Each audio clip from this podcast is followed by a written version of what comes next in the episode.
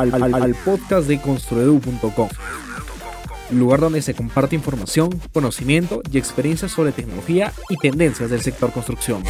Tendencias como BIM, BDC, Lean Construction, IPD, dirección de proyectos y mucho más, de la mano de expertos de toda habla hispana. Comencemos. Hoy en el podcast de construedu.com, ¿qué es Big Data? ¿Puede ser considerado los modelos BIM como un repositorio de Big Data? ¿Cómo gestionar adecuadamente toda la cantidad de datos que surge a partir de los modelos BIM? En busca de las respuestas, tuvimos que ir virtualmente hasta Valencia, España, y hablar con la arquitecta Carolina Ramírez, consultora, investigadora y profesora BIM. Participó como ponente en el Autodesk University 2020 con el tema Casos y uso de gestión de datos BIM. El día de hoy, Carolina nos contará acerca de cómo gestionar los datos del modelo BIM y mucho más. Soy el ingeniero Davis Jara y te traigo el podcast de Construedu, el podcast de tecnología y tendencias del sector construcción.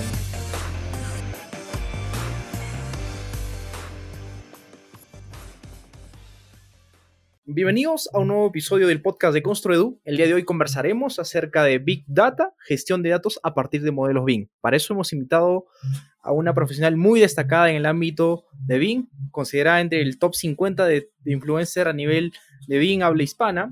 Hablamos de la arquitecta Carolina Ramírez.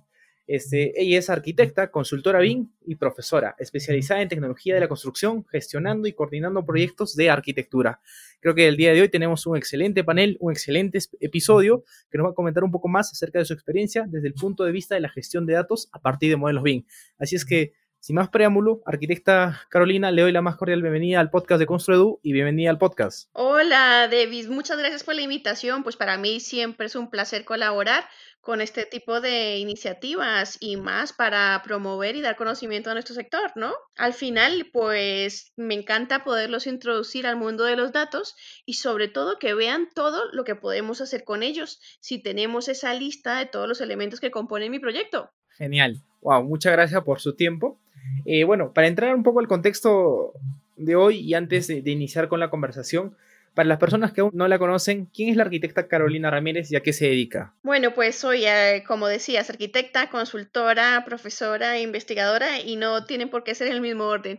Soy colombiana y española también. Soy arquitecta por la Universidad Politécnica de Madrid y siempre he estado interesada en la tecnología de la construcción y en continuo aprendizaje. Yo diría que mi trabajo siempre, todos los días, es aprender algo nuevo. Eh, trabajo, tengo una empresa que se llama CraHub, donde trabajamos varios profesionales y cada uno pues aporta eh, sus conocimientos y a la vez disfruta de lo que más le gusta, ¿no? Se dedica a lo que le gusta. Pues es mi forma de colaborar con otros equipos, estudios, empresas, universidades, constructoras, tanto en proyectos colaborativos como de investigación o innovación.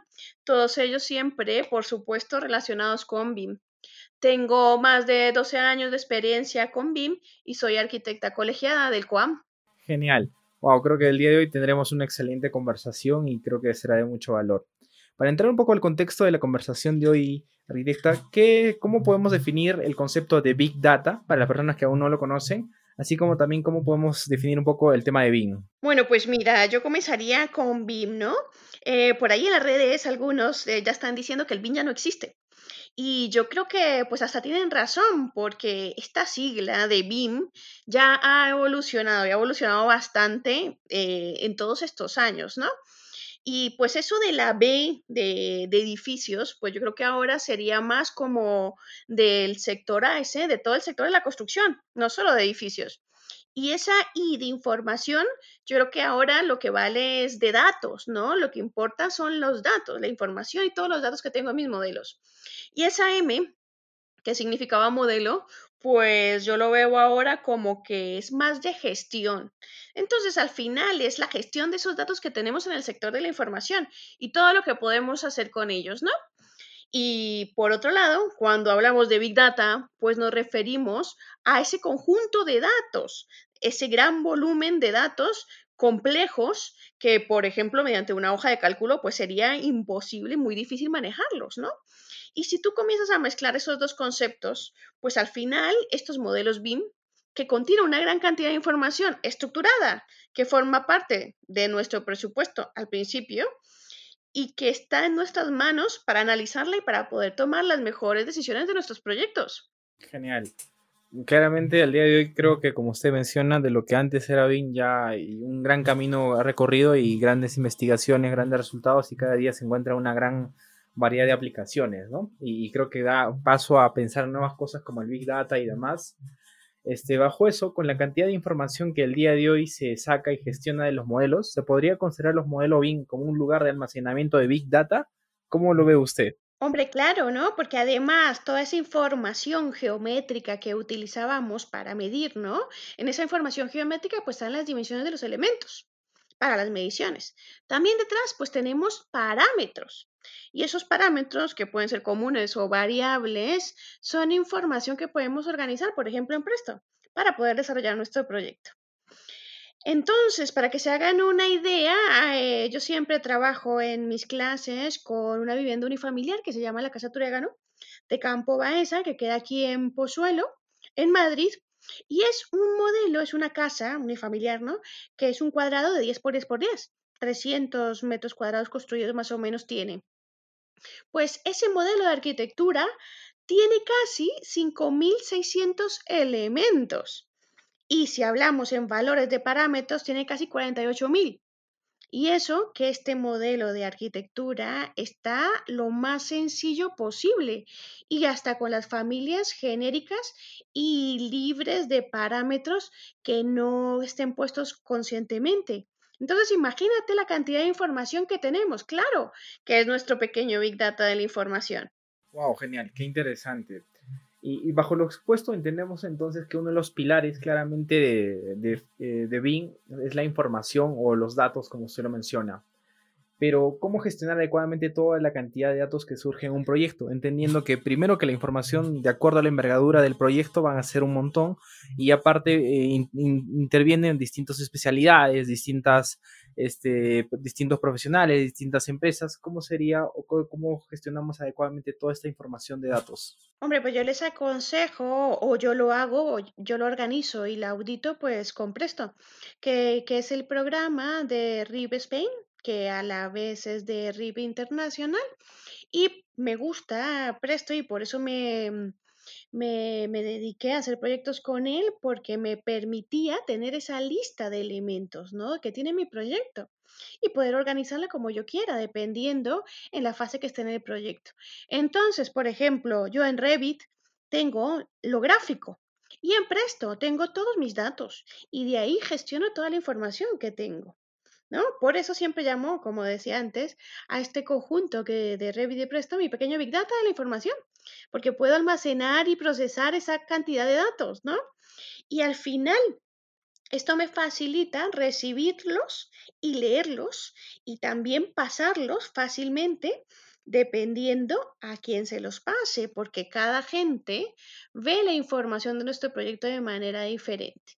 Y yo lo que quiero es tener un sistema integrado de gestión, pues bien 3D, 4D, 5D, 6D y 7D, ¿no? Y, sobre todo, que es eso? Que en cada etapa del proyecto, quien lo reciba, lo, lo debe recibir como ese agente lo lee, ¿no? Y al final de lo que se trata es de que yo debo saber buscar y gestionar la información que tengo en los modelos. Ah, genial, genial. Wow, la verdad que no, no, por lo menos para acá eh, en Latinoamérica, específicamente eh, en Perú, entiendo que un poco en Bolivia y demás países, aún no es muy conocido la herramienta de Presto y la verdad que no tenemos tan a detalle el alcance que, que se maneja, ¿no? Pero según rescatando un poco lo que usted menciona, eh, Revit es para como que nos ayuda para la gestión visual y, el modelo geométrico y en tanto Presto para el tema de la, de la gestión de los datos, ¿no? Sí, claro, bueno, y además, bueno, Presto mm, ahora mismo no me acuerdo cuántos años tiene, pero más de 30, y comenzó como un programa de mediciones y presupuesto. Lo que pasa es que después implementó BIM y todos los datos, y ahora es que con esta cantidad de información que tenemos, pues es lo que me permite organizar esa lista, ordenarla, eh, volverla a organizar eh, por niveles, por parámetros, por todo lo que yo quiera, ¿no? Genial. Sabemos que para desarrollar un proyecto, tanto en la etapa de diseño como en la ejecución, participan distintas empresas y por ende una gran cantidad de profesionales. ¿Cuál es el flujo de trabajo que recomienda para pasar desde el proyecto hasta el mantenimiento y que el modelo BIM tenga una coherencia en los datos? Bueno, pues yo les recomendaría igual ser organizados y sobre todo que, que entre los distintos agentes no se pierda información y haya un diálogo continuo para ver las necesidades que tiene cada uno. Porque muchas veces al modelador no le cuesta nada hacer algo que al planificador le va a ahorrar mucho tiempo, por ejemplo, ¿no? Entonces, que se hablen, que se, que se pidan cosas y cosas estructuradas, pues para un beneficio de cada uno. También, pues que utilicen un CDE, ¿no? Para que todos tengan acceso a la información del proyecto. Y lo más importante, que exista una buena trazabilidad entre las comunicaciones, que sean ágiles, ¿no? Yo todavía no entiendo cómo en proyectos enormes y que manejan tanto dinero siguen utilizando mails con copia a todo el mundo o, por ejemplo, WhatsApps para desarrollar proyectos, ¿no? Y por supuesto que les recomiendo, o no, eso pasa.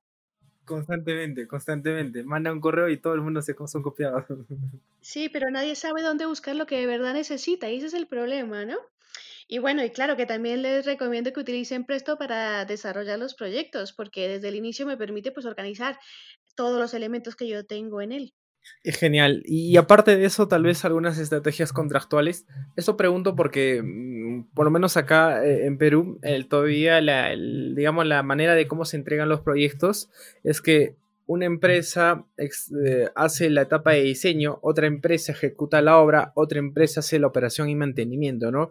Que tal vez el modelo BIM que se está saliendo en el diseño pasaría adecuadamente a la etapa de ejecución y a la etapa de mantenimiento para que este mismo modelo con la data que se tiene sirva primero para todas estas etapas y también para la operación y mantenimiento. Pero ahorita, al día de hoy, por lo menos en el contexto que latinoamericano es un tanto difícil de, de aplicar, entonces me imaginé que tal vez pueda haber unas estrategias contractuales que desde el inicio puedan indicar que el mismo modelo del diseño también sirva para la operación y mantenimiento y por tanto haya una adecuada gestión de los datos. O no sé cómo se maneja eso allá. Hombre, eso sería, eso sería lo ideal, ¿no?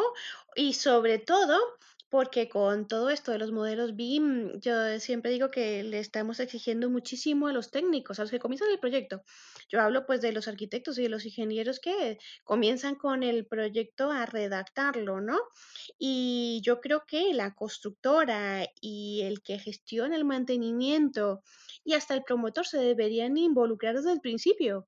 Eh, como dices, yo creo que es un poco un cambio entre todos esos contratos y que al final somos todos los que estamos creando un edificio colaborativamente y nos podemos beneficiar, ¿no? Porque imagínate, eh, si yo tengo que colocar una máquina en mi proyecto, ¿quién me puede dar mejores recomendaciones que los fabricantes de esa máquina. Si esas recomendaciones las tengo al principio, pues mucho mejor para todos y mucho mejor para el proyecto. Pero claro, yo creo que siempre que todo esto debe estar liderado por el promotor, el que se beneficia al final de todo este sistema BIM. Claro, totalmente de acuerdo. Este, retomando un poquito lo que mencionaba en la pregunta anterior, y bueno, y sabemos que como que nos gusta muchísimo hablar de herramientas y de software. Eh, aparte de Presto, tal vez conocer otras herramientas o software que al día de hoy existan que nos ayuden a gestionar los datos de los modelos BIM. Y en su defecto, este, no sé si nos puede explicar un poco más a detalle de los alcances, digamos, los tres beneficios que usted considera fundamentales que, no sé, que Presto o otra herramienta que, que le ha tocado utilizar le ayude mucho en la gestión de los datos. Pues mira, existen yo creo que varias herramientas o programas de mediciones y presupuestos, pero claro, solo estoy hablando de esa etapa BIM 5D, ¿no? Pues está Archimedes, TCQ, está Opus en Latinoamérica, ¿no? También, eh, pero al final estos programas eh, no me permiten más allá que el 5D, en cambio Presto me permite jugar desde que estoy modelando sencillamente para ver que cada cosa está en su nivel como cuando estoy midiendo y presupuestando, ¿no? Ese BIM 5D también me permite gestionar la información y esas tareas cuando yo ya quiero hacer una planificación, un 4D y, gestionar, por ejemplo, esas listas para entregar para Facility Manager, ¿no? Y esas son las ventajas que le veo, que de manera integrada puedo gestionar esa información desde que me entregan el solar hasta que, hasta que yo hago la comisión en el edificio, por ejemplo, ¿no?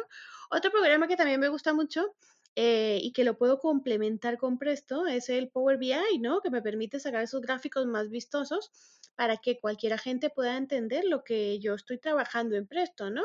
Como que Presto es mi gestión de datos y todo lo demás son, puede ser eh, entregables o, o algo así, ¿no? Genial.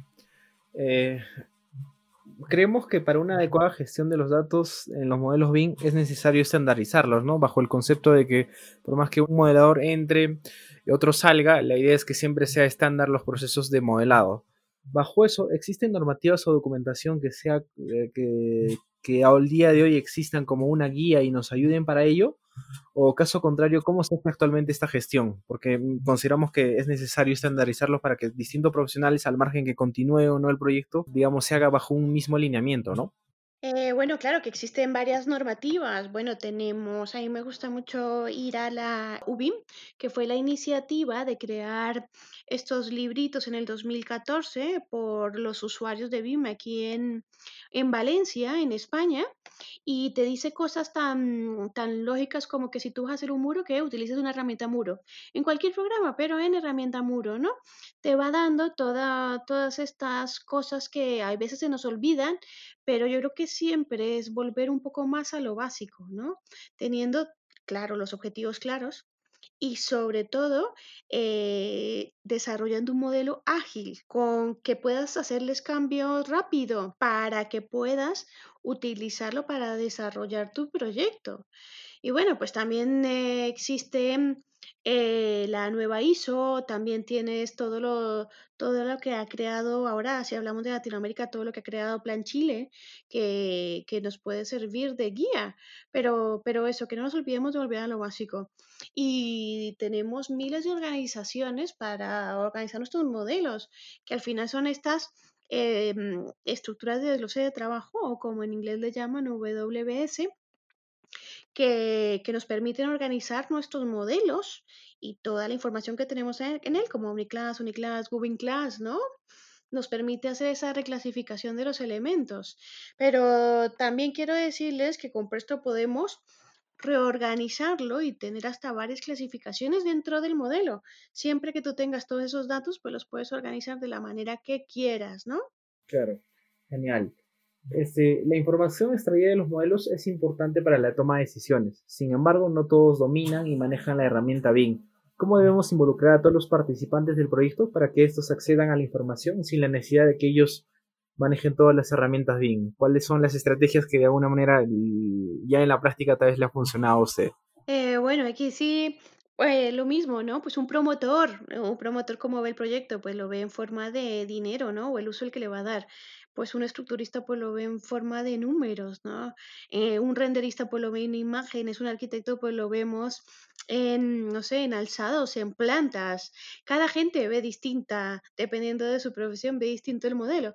Pues nosotros necesitamos sacar esos entregables para que cada persona lo vea según lo que necesite. Por eso vuelvo a lo de, a lo de las tartas de Power BI o en Excel, todos los gráficos que puedes hacer o sacarlo de, de manera de un plano. Al final lo que necesitamos es gestionar toda esa información y dependiendo de cada gente, pues entregarla, ¿no? Que ellos puedan ir añadiendo su, su granito de arena al proyecto, ¿no? Como vamos llenando esa cajita de información que es mi proyecto y siempre viendo esos resultados en entregables como, como ellos los entiendan, ¿no? Y sobre todo que es indispensable que todo el equipo tenga una mente abierta, que esté en continua mejora, investigando, ensayando cosas nuevas para agilizar el trabajo diario y, como decía antes, la comunicación y contarse absolutamente todo para que la información no se pierda y que no retrabajemos, sino que aprovechemos todo lo que sabemos en generar un proyecto, ¿no? Construedu.com es la plataforma de educación online para constructores. Sigue uno de los cursos, especializaciones o diplomados de las empresas más reconocidas de habla hispana de la industria EC y potencia tu carrera profesional. Sigamos con el episodio. Genial. Eh, ya un poco más yendo al tema de, digamos, de la experiencia de manejo y utilizar realmente los modelos bien eh, como un repositorio de Big Data, eh, ¿qué campos faltan por explorar de acuerdo a su perspectiva y cuán avanzado cree que está esto? ¿Existe un largo camino para recorrer o cree que ya hay un bastante conocimiento respecto a ello? ¿Cómo lo ves? Pues yo creo que muy, muy, muy poco. ¿Por qué? Porque al final mm, eh, no somos conscientes. Primero, no somos conscientes de la cantidad de datos que tenemos en nuestros modelos. Y segundo, que yo creo que de, todo el mundo se dedica a los gráficos y no se dedica a lo que son tablas y a lo que de verdad es la información que tenemos en nuestros proyectos, ¿no? No la manejamos y no le damos el valor, ¿no? Que el valor que tiene. Muchas veces aquí en España dicen, bueno, es que las mediciones y presupuesto es, es lo más aburrido del proyecto. Pero yo siempre les digo que al final el que gestiona esa información es el que tiene el poder, de, el poder está en sus manos, porque tiene todos los datos para organizarlos como él quiera, ¿no? Claro, claro. Está mucho por explorar y mucho, y mucho por, por aprender, por, por eso mismo, porque no, no le vemos ese potencial. También me parece curioso que creamos que las mediciones y el presupuesto no tienen importancia, pero imagínate, si tú a un promotor le dices que no le vas a dar un precio de su proyecto, pues es que para él sí es muy importante, ¿no? Claro, claro, y es, y es como usted dice, ¿no? Al final y al cabo a ellos no les interesa cómo se hace el diseño, cómo se hace lo demás. hablo del cliente específicamente, necesito saber cuánto le va a costar, ¿no? si le va a ser rentable a nivel del contratista y demás. Y si es que me pareció muy interesante lo que usted dice, para que involucrar a las demás personas externas que no sepan de BIM, hay que darle la información que ellos quieren, ¿no? el lenguaje que ellos quieren. Claro, además que siempre Perdóname, como que siempre nos apegamos como en esas tareas rutinarias. Nos encanta, por ejemplo, contar puertas o sumar o sumar tabiques o sumar tipos de muros. Pues no, pues que te al final esas tareas rutinarias no las va a hacer el ordenador. Lo que tenemos que dedicarnos es a encontrar un mejor un mejor tipo, un mejor elemento para poner en nuestro proyecto. O por ejemplo, si hablamos de planificación, al final los datos lo que nos permiten es tomar esas mejores decisiones. Si hablamos de planificación, tengo los elementos, los puedo planificar porque al final, ya, ya teniéndolos, lo que hago es distribuirlos por el tiempo. Entonces tengo que dedicarme a hacer una mejor distribución en el tiempo, ¿no? Genial. Ya viendo un poquito más a la práctica y tal vez viendo o, rescatando lecciones que usted pudo tener, no sé si nos puede comentar algunos casos concretos en donde aplicó los modelos BIM como un repositorio de Big Data, qué lecciones aprendidas este, obtuvo, cuáles fueron las dificultades de utilizarlo y también qué logros obtuvieron. Pues mira, a mí ya el BIM me ha permitido pues trabajar, ¿no? me ha dado la oportunidad de trabajar en diversos proyectos de diferentes tipos, pero bueno, soy arquitecta, em, me especialicé en la escuela de, me especialicé en estructuras, pero por cosas de la vida casi siempre he trabajado en el mundo de las instalaciones y, y he hecho ya varios data centers y también edificios industriales.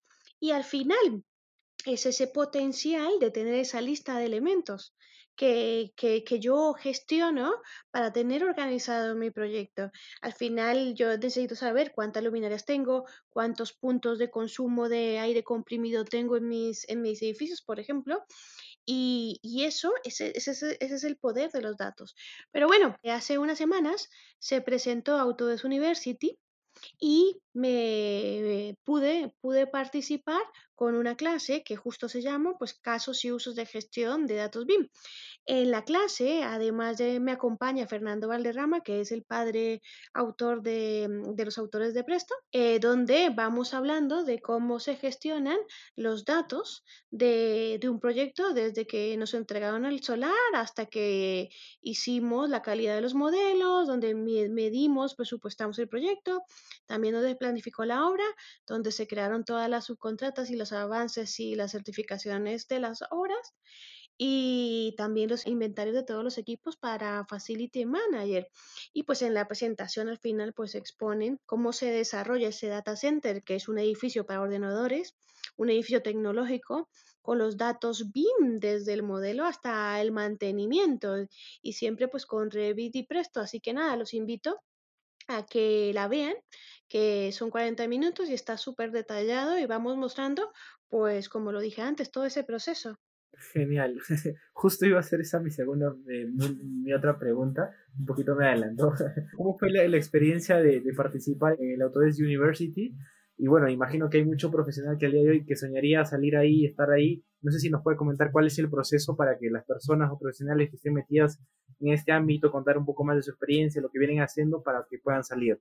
No sé si nos puede comentar algo de eso. Claro, claro. Bueno, pues, eh, pues, pues a mí también me sorprendió porque mm, eh, me presenté los últimos días que cerraba la convocatoria. Siempre dices, bueno, ¿quién, quién te va a elegir, no? Y al final tuve muchísima aceptación, muchísimo apoyo de un montón de gente que, que no sabía que, que, que, que hombre, que quería ver esto, ¿no? Y después fue toda la preparación, nos apoyaron un montón la gente de Autodesk, sobre todo aquí en España. Era la primera vez que se hacía online y también era la primera vez que se potenciaba el uso del español como lengua para las presentaciones.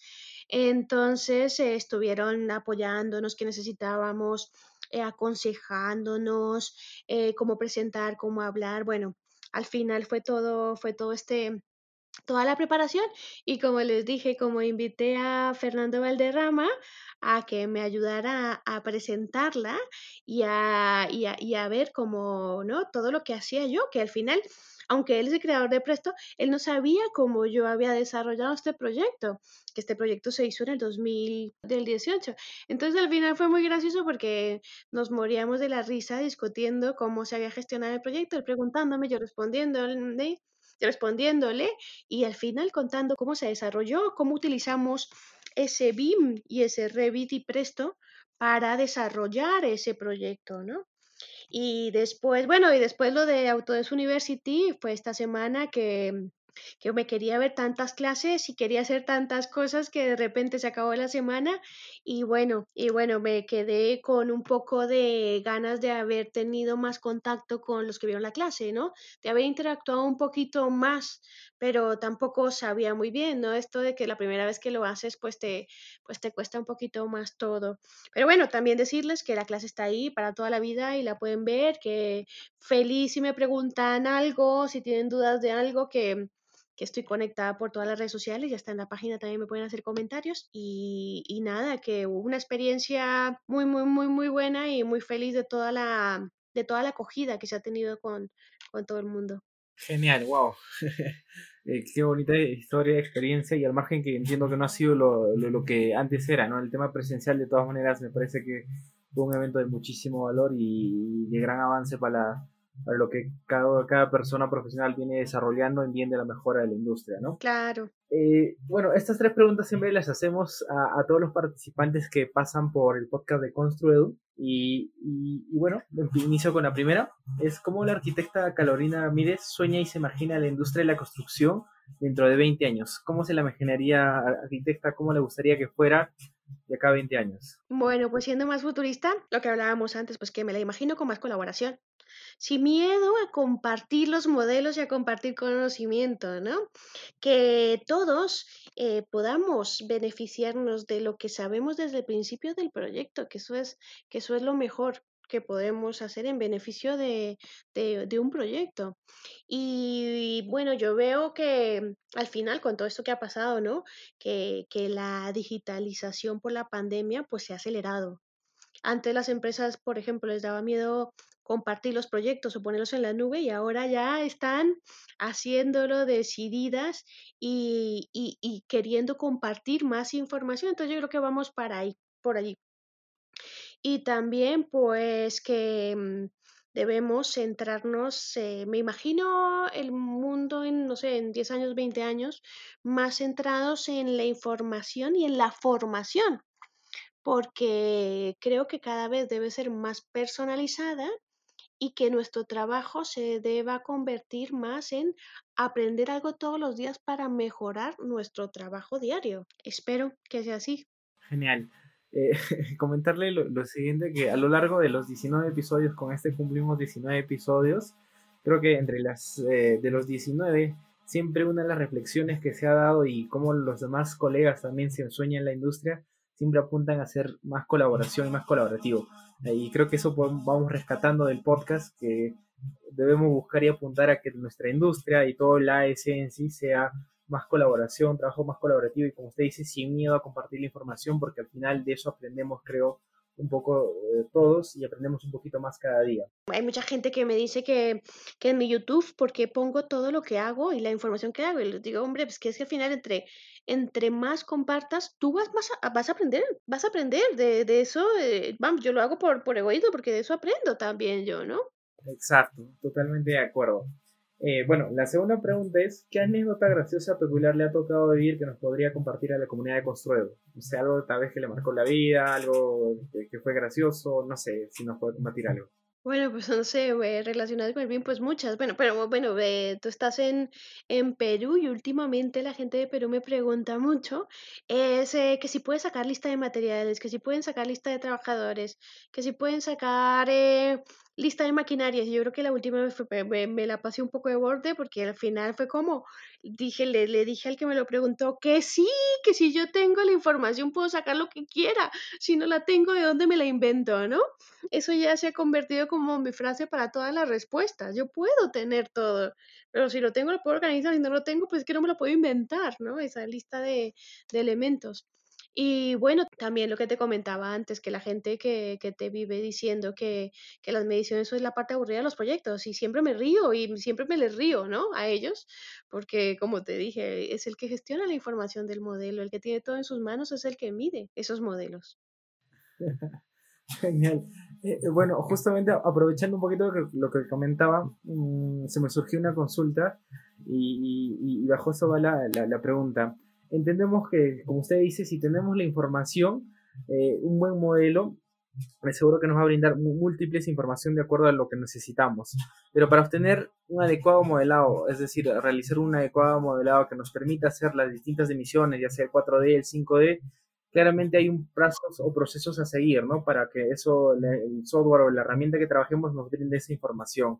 Entonces, bajo eso, ¿Cómo es el proceso correcto, digamos, para hacer eso? Al día de hoy se habla mucho de protocolos, de, estándares como la ISO 19650.